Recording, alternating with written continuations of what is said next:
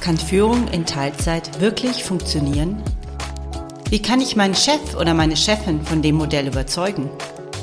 Ich mache ständig Überstunden, obwohl ich eigentlich in Teilzeit führe. Wie kann ich das ändern? Mein Name ist Johanna Fink und ich unterstütze dich dabei, als Führungskraft in Teilzeit erfolgreich durchzustarten.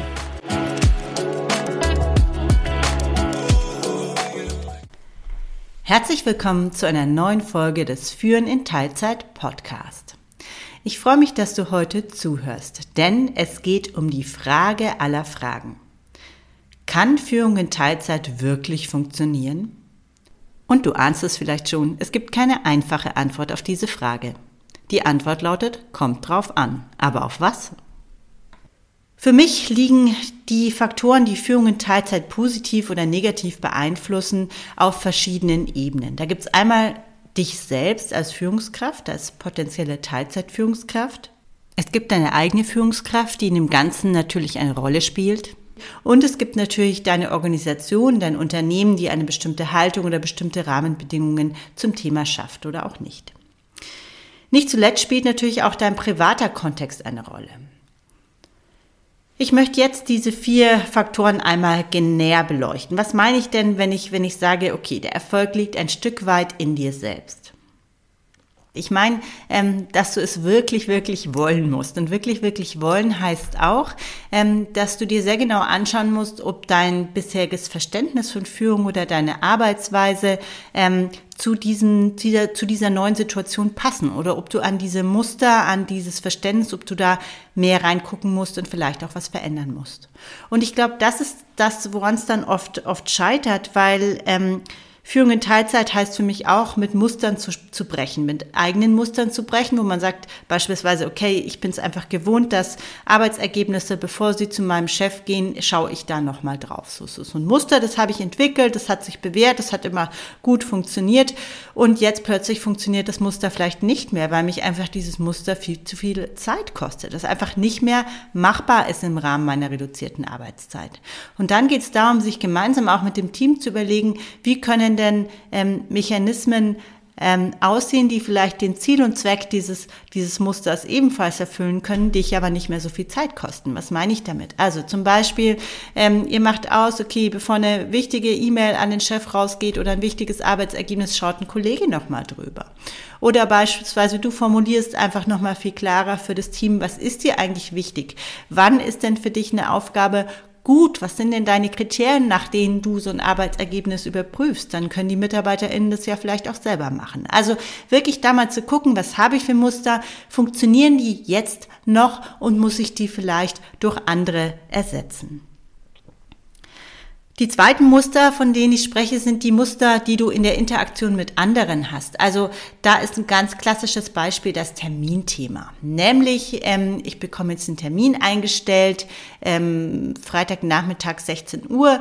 Ähm, bisher war das nie ein Problem für mich. Und jetzt ist der Termin vielleicht auch nicht mal ähm, von meinem Chef, sondern es ist ein Termin vom Chef deines Chefs beispielsweise so. Und ähm, jetzt ist ja der erste Reflex vielleicht, also klar, früher war das Ganze kein Problem, da bist du halt freitags äh, da geblieben, hast du den Termin noch gemacht. Er geht jetzt plötzlich nicht mehr, weil Freitagnachmittag äh, musst du um halb vier in der Kita stehen und die Kinder abholen, beispielsweise. So.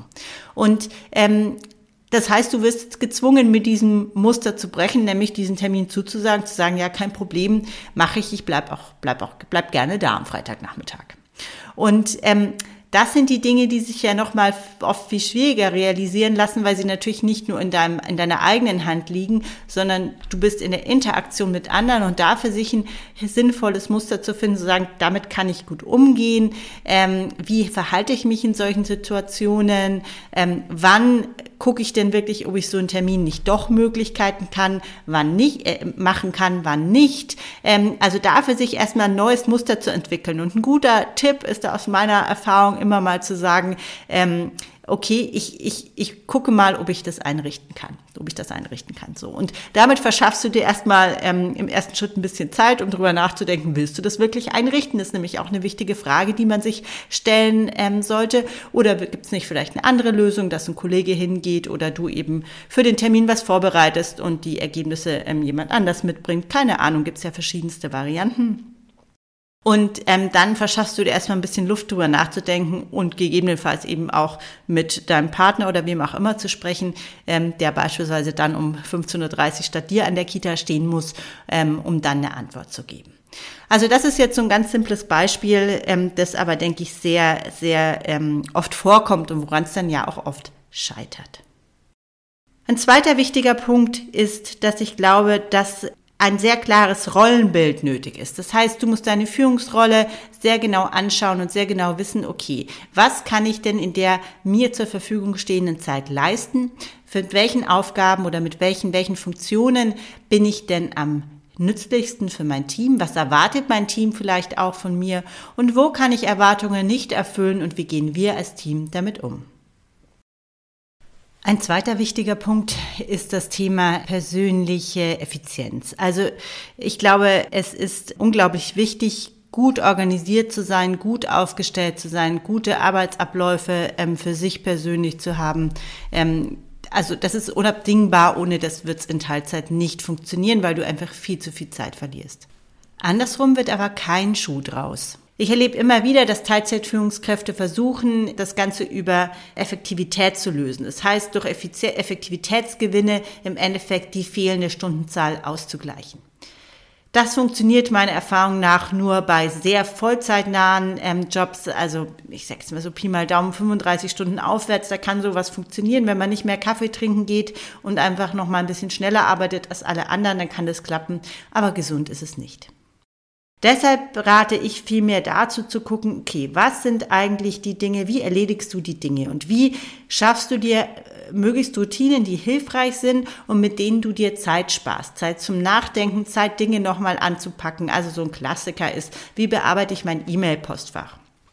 Viele von euch haben sicherlich schon von Methoden wie Getting Things Done oder ähnlichem gehört. Also da für sich einen guten Weg zu finden und dem dann auch treu zu bleiben und so eben die Dinge, die zu tun sind, möglichst ohne Nachdenken erledigen zu können. Also das Ganze, alles was so Routine ist, muss einfach laufen. Da darfst du nicht überlegen müssen, wie mache ich es heute, sondern du brauchst einfach einen, einen Pfad, dem du folgen kannst und der in der Regel für dich funktioniert.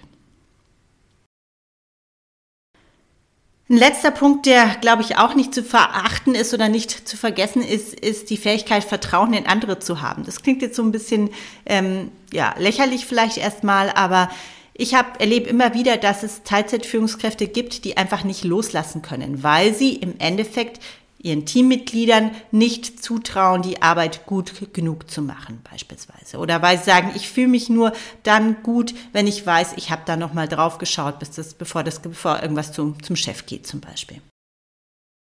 Und das heißt für mich, und das ist für mich ein, ein, ein, ein Symptom ja, mangelnden Vertrauens im Endeffekt. Und dieses, dieses mangelnde Vertrauen mag berechtigt sein oder auch nicht, aber es ist ein Problem. Und ich glaube, ein ganz wesentlicher Punkt ist, ich muss als Teilzeitführungskraft dafür sorgen, dass ich meinen MitarbeiterInnen vertrauen kann. Und dazu muss ich rausfinden, wem kann ich denn vertrauen? Wer kann denn sein Zeug? Wo weiß ich, wo funktioniert's? Und wo funktioniert es auch nicht. Und da geht es dann eher darum, Energie da rein zu investieren, die Leute dahin zu bringen, dass sie ihre Arbeit kompetent erledigen können und nicht jedes Mal Arbeitsergebnisse zu kontrollieren, weil das ist einfach ein endloses Spiel und das hat auch ganz negative Einflüsse auf die Motivation von Mitarbeitenden. Da glaube ich, wird es auch mal eine Folge dazu geben, weil das ist eines meiner Lieblingsthemen. Genau, also so viel zur, zur, zur Teilzeitführungskraft selbst. Also ich glaube, dringend, also man muss es wirklich, wirklich wollen. Das wirklich, wirklich wollen beinhaltet auch Dinge anders machen zu müssen, mit Mustern zu brechen und vielleicht auch nicht immer alle Erwartungen zu erfüllen.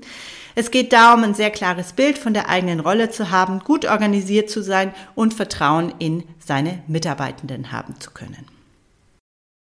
Die zweite Person, die in der Regel für das Gelingen von Führung in Teilzeit eine ganz große Rolle spielt, ist natürlich die eigene Führungskraft der Führungskraft, also der Chef oder die Chefin. Und da erlebe ich immer wieder, dass ähm, Vorgesetzte zwar Teilzeitführungskräfte einstellen, in Wirklichkeit aber gar nicht wirklich dazu bereit sind. Was meine ich damit? Wenn ich als Führungskraft eine Teilzeitführungskraft einstelle, dann muss mir klar sein, dass es Implikationen auf meine eigene Arbeitsweise haben wird. Einfaches Beispiel. Ich bin als Chef es gewohnt, dass immer, wenn ich irgendwas brauche, so innerhalb der regulären Arbeitszeiten, sagen wir mal Montag, Freitag äh, 9 bis 18 Uhr, wenn ich da meine Führungskraft anpinge, dann kriege ich das sofort rübergeschickt und dann steht die Gewehr bei Fuß. Das ist bei einer Teilzeitführungskraft nicht möglich, weil die wird nämlich auch irgendwann in diesen Zeiten nicht da sein. So. Und dafür erstmal diesen, diesen Gedanken erstmal zuzulassen und sagen, okay, diese Situation wird passieren, wie gehe ich jetzt damit um? Oder noch besser mit der Teilzeitführungskraft zu besprechen, wie gehen wir denn mit solchen Situationen um? Wie lösen wir das? Und es gibt Lösungsmöglichkeiten. Man muss es nur wollen. Und das, glaube ich, ist ein ganz wichtiger Punkt. Also auch für die, für die Führungskraft der Teilzeitführungskraft bedeutet dieser Schritt eine, ein Stück weit in der Regel eine Transformation oder eine äh, Veränderung der eigenen Arbeitsweise. Und das muss mir erstmal werden, da muss ein Bewusstsein da sein und zum Zweiten muss es dann eben auch Gespräche darüber geben, wie gehen wir damit um, wie sehen praktische Lösungen aus. Der dritte Player in der ganzen Geschichte ist natürlich das Unternehmen oder die Organisation, in der du arbeitest. Der erste wichtigste Punkt ist natürlich, dass Unternehmen erstmal die Rahmenbedingungen für flexibles Arbeiten oder für Führung in Teilzeit schaffen müssen. Was meine ich denn mit Rahmenbedingungen? Also natürlich erstmal, du brauchst einen Teilzeitvertrag. Also es muss erstmal entsprechende Vertragsmodelle geben. Daran scheitert selten, aber ist mal der erste Schritt. Der zweite Schritt ist, es muss die Möglichkeit zu flexiblem Arbeiten geben. Denn in der Regel geht mit Teilzeitführung auch immer ein Stück weit mobiles, flexibles Arbeiten einher. Viele Teilzeitführungskräfte teilen ihre Woche beispielsweise so auf, dass sie sagen, okay, ich habe drei lange und zwei halbe Tage, an den kurzen halben Tagen, an kurzen Tagen arbeite ich zu Hause, da lohnt sich der Weg ins Büro nicht. Oder es gibt viele Führungs Teilzeitführungskräfte, die sagen, okay, ich hole immer um 15 Uhr die Kinder ab und setze mich dann abends um 19.30 Uhr noch mal eine Stunde hin, wenn die Kinder im Bett sind. So. Und das äh, erfordert natürlich einmal die Möglichkeit, diese Arbeitszeiten auch entsprechend zu erbringen und ähm, erfassen zu können in der Regel in den meisten Unternehmen und zum anderen natürlich auch das technische Equipment, um eben ähm, mobil auf Daten zuzugreifen. Aber wir sind jetzt nach eineinhalb Jahren Pandemie an dem Punkt, wo das hoffentlich nirgendwo mehr ein Problem ist. Und wenn es noch ein Problem ist, dann ist Führung in Teilzeit vermutlich auch ein Problem. Genau, also das ist mal der erste Punkt, diese ganze, diese ganze Infrastruktur, rechtliche, auf der rechtlichen Seite und natürlich auch auf der technischen Seite.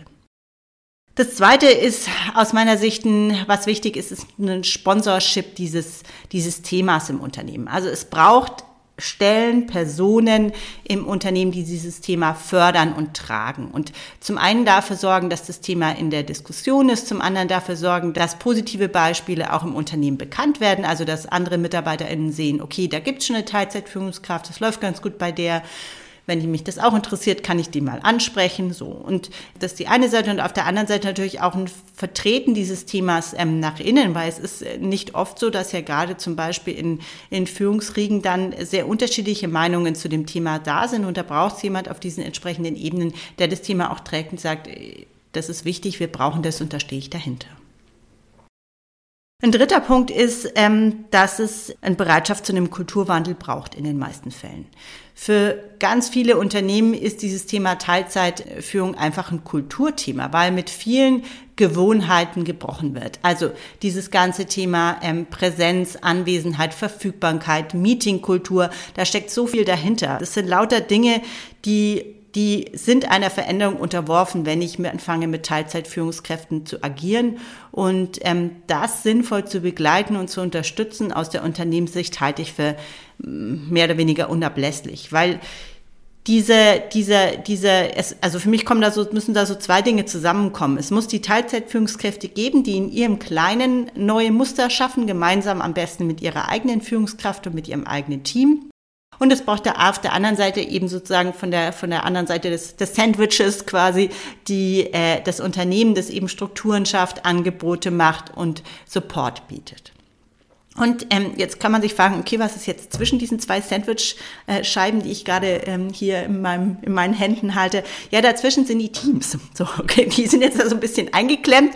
Das ähm, bedeutet erstmal nichts Schlimmes. Das heißt für mich nur, wenn sozusagen die, die, die Führungskraft gut aufgestellt ist in dem Modell. Support hat durch die eigene Führungskraft und auf der anderen Seite die Rahmenbedingungen da sind im Unternehmen. Dann glaube ich, dass Teilzeitführung in der Regel funktionieren wird. Ich glaube, dass es ganz selten in den Teams dann oder an dem Widerstand von Teams scheitert. Das glaube ich ist dann die absolute Ausnahme, weil Teams in der Regel richten sich ja sehr stark daran auch aus, was sozusagen im Unternehmen passiert und was dort Usus ist. Und wenn die merken, okay, äh, der Chef von der von meinem von meinem Chef findet es gut, das Unternehmen findet es gut, es ist ein Thema, das gefördert wird, dann werden sich die wenigstens da querstellen. Und dann gibt's auch, gibt's immer Lösungen für Themen, die man, die man finden kann. Ja, jetzt haben wir über die Führungskraft gesprochen, über die Führungskraft der Führungskraft und natürlich auch über das Unternehmen an sich. Und jetzt fehlt aus meiner Sicht noch ein letzter Punkt und das ist der persönliche Kontext. Für den Erfolg von Teilzeitführung spielt oft auch der persönliche Kontext eine große Rolle. Warum? Weil Teilzeitführungskräfte sehr oft Eltern sind oder Familie haben. Und ähm, in diesen Fällen wissen alle Menschen, die Kinder haben und die MitarbeiterInnen haben, die Kinder haben, dass da einfach ein großer Organisationsaufwand dahinter steht und dass es sehr klare Absprachen auch in, im häuslichen Bereich braucht, damit das Ganze gut funktionieren kann. Deshalb rate ich auch allen Teilzeitführungskräften wirklich mit ihrem Partner da zu sprechen und zu schauen, okay, wie kann denn unser individuelles Modell aussehen? Wer macht was? Wie sehen unsere Notfallpläne aus? Wer bleibt daheim, wenn Kinder krank sind? Wer holt Kinder ab, wenn Kinder früher abgeholt werden müssen? Diese ganzen äh, Dinge zu klären und zwar vorab zu klären, damit dann einfach in der Situation, wenn es dann mal brennt, nicht erst diskutiert werden muss, wie machen wir es heute. Das ist ein irrer Stressfaktor und das sorgt dann auch oft dafür, dass dann vielleicht Entscheidungen getro getroffen werden oder meiner Erfahrung nach neigen Frauen dazu, dann öfter mal zu sagen, na gut, dann bleib ich jetzt doch zu Hause, obwohl das ähm, einfach nicht angebracht ist, sondern wirklich zu gucken, wie können wir für uns ein faires Modell finden, das die Interessen beider Partner gut berücksichtigt und für einen gemeinsamen Ausgleich sorgt. Ja, und wenn ich jetzt auf meine eigene Geschichte gucke und das so ein bisschen mit diesen Faktoren abgleiche, dann glaube ich, dass bei mir zwei Punkte ähm, entscheidend waren, dass das Ganze gut funktioniert hat. Zum einen auf meiner persönlichen Ebene. Ich hatte ja damals gerade, habe ich in der letzten Folge erzählt, mein, mein erstes Kind bekommen und bin nach meiner, der Geburt meiner Tochter dann in dieser Führungsposition gestartet. Und ich wollte zum einen unbedingt diesen Job machen, ich wollte aber auch unbedingt Zeit mit meinem Kind verbringen. Und ich habe mir immer gesagt, im Zweifel würde ich mich fürs Kind entscheiden. Wenn es nicht funktioniert, dann mache ich wieder was anderes. Das war so ein Satz, den ich mir oft gesagt habe. Ich weiß nicht, ob ich es tatsächlich gemacht hätte, weil es mir natürlich schon wahnsinnig viel Spaß gemacht hat. Aber das war so ein Mantra, das ich mir schon immer so ein bisschen vor mich hingesagt habe, um mich einfach auch zu motivieren und zu zwingen, das Ganze in weniger Zeit zu machen. Das zweite war, glaube ich, dass ich einen guten Rhythmus für mich gefunden habe. Ich habe damals, glaube ich, drei volle und zwei halbe Tage gearbeitet. Das war für mich ein guter Modus. Das war einmal so abwechselnd, also langer Tag, kurzer Tag, langer Tag, kurzer Tag. Das hat sich für mich gut angefühlt. Und ich habe an den kurzen Tagen dann einfach auch immer abends noch mal eine Stunde oder eineinhalb E-Mails bearbeitet, sodass ich in den, in den, in den Folgetag dann nicht gleich mit irgendeinem E-Mail Berg gestartet bin und dass meine Kolleginnen auch ähm, gut weiterarbeiten konnten am nächsten Tag. So, das war so ein Rhythmus, der hat gut funktioniert, der hat gut gepasst und damit habe ich mich wohlgefühlt. Ich glaube, das ist sehr individuell, was da, was da passt und was funktioniert, aber das für sich mal zu finden, ist, glaube ich, sehr, sehr wichtig. Ja, und die zweite Person, die maßgeblich dazu beigetragen hat, ähm, dass das Ganze funktioniert hat, war natürlich mein damaliger Chef. Zum einen hat er mir die Chance gegeben, das habe ich in der letzten Folge schon erzählt, und zum anderen hat er auch wirklich meine Arbeitszeiten respektiert. Und das klingt jetzt sehr platt. Ich äh, sehe aber immer wieder, dass es genau daran scheitert. Ich glaube, er hat für sich ähm, entschlossen, dass er das Ganze möchte. Das war sicherlich eine bewusste Entscheidung von ihm. Und auf der anderen Seite hat er eben auch entsprechend gehandelt und hat eben mich nicht angefragt in den Zeiten, in denen ich, ich nicht verfügbar war. Und wenn das versehentlich doch mal gemacht hat, dann konnte ich sagen, hey, ich bin da nicht da, können wir einen anderen Termin finden. Und das Zweite war, er hat auch meine Arbeitszeiten gegenüber seinen Vorgesetzten verteidigt. Das ist nämlich nochmal ein nächster Schritt. Also wenn dann, ich war damals in, auf so einer Bereichsleiterebene unterwegs mit, mit ihm, also dort an ihm drangehangen und da drüben kam dann gleich bei uns das Direktorium, so heißt es, also in der Regel heißt in anderen Unternehmen ist dann die Geschäftsführung. Auch der Geschäftsführung gegenüber hat er dann, wenn da Termine angefragt wurden, eben dafür gesorgt, dass die zu meinen Arbeitszeiten passen. Und das ist nicht selbstverständlich. Also das auch nach außen zu tragen und ähm, wirklich auch transparent damit umzugehen. Ich habe da eine Teilzeitführungskraft, die ist nicht immer da und das ist auch in Ordnung. Das war was, was mir, glaube ich, wahnsinnig geholfen hat und mir natürlich auch ähm, sehr viel Bestätigung gegeben hat, dass das Ganze so ähm, funktioniert und dass ich das auch so mache. Ja, und den letzten Punkt, den ich auch noch erwähnen möchte, ist natürlich auch mein privater Kontext. Ich hatte damals sehr viel Support durch meine Eltern, die sich regelmäßig ums Kind gekümmert haben, so dass ich eben nicht so lange Betreuungszeiten buchen musste. Das war mir sympathischer. Und auf der anderen Seite hatte ich oder habe ich einen Partner, der damals auch Teilzeit gearbeitet hat, der für mich auch zurückgesteckt hat und gesagt hat, okay, dann gehe ich auch in Teilzeit, wir teilen uns das, der das sicherlich auch wollte, aber das ist nicht selbstverständlich, dass die Männer eben auch sagen, okay, ich reduziere eben ebenfalls meine Arbeitszeit, damit ähm, wir hier in der Familie einen guten Ausgleich oder in der Partnerschaft einen guten Ausgleich schaffen können. Ja, nochmal zusammengefasst. Also für mich gibt es vier wichtige Ebenen, auf denen über den Erfolg oder Misserfolg von Führung in Teilzeit entschieden wird. Einmal du als Teilzeitführungskraft selbst mit deiner, ja, mit deinem Wollen, mit deiner Vorstellung von Teilzeitführung und auch dem Willen, eben etwas in deiner Arbeitsweise zu verändern, wenn nötig. Deine eigene Führungskraft, die eben auch für sich erkannt hat, dass Führung in Teilzeit auch Auswirkungen auf sie selbst und ihre eigene Arbeitsweise haben wird und die das eben auch akzeptiert und stützt. Das Unternehmen, das entsprechende Rahmenbedingungen äh, schafft, Support gibt und die, den Kulturwandel, der dadurch ausgelöst wird, begleitet. Nicht zuletzt dein privater Kontext. Das war's für heute. Vielen Dank fürs Zuhören. Ich freue mich, wenn du beim nächsten Mal wieder dabei bist.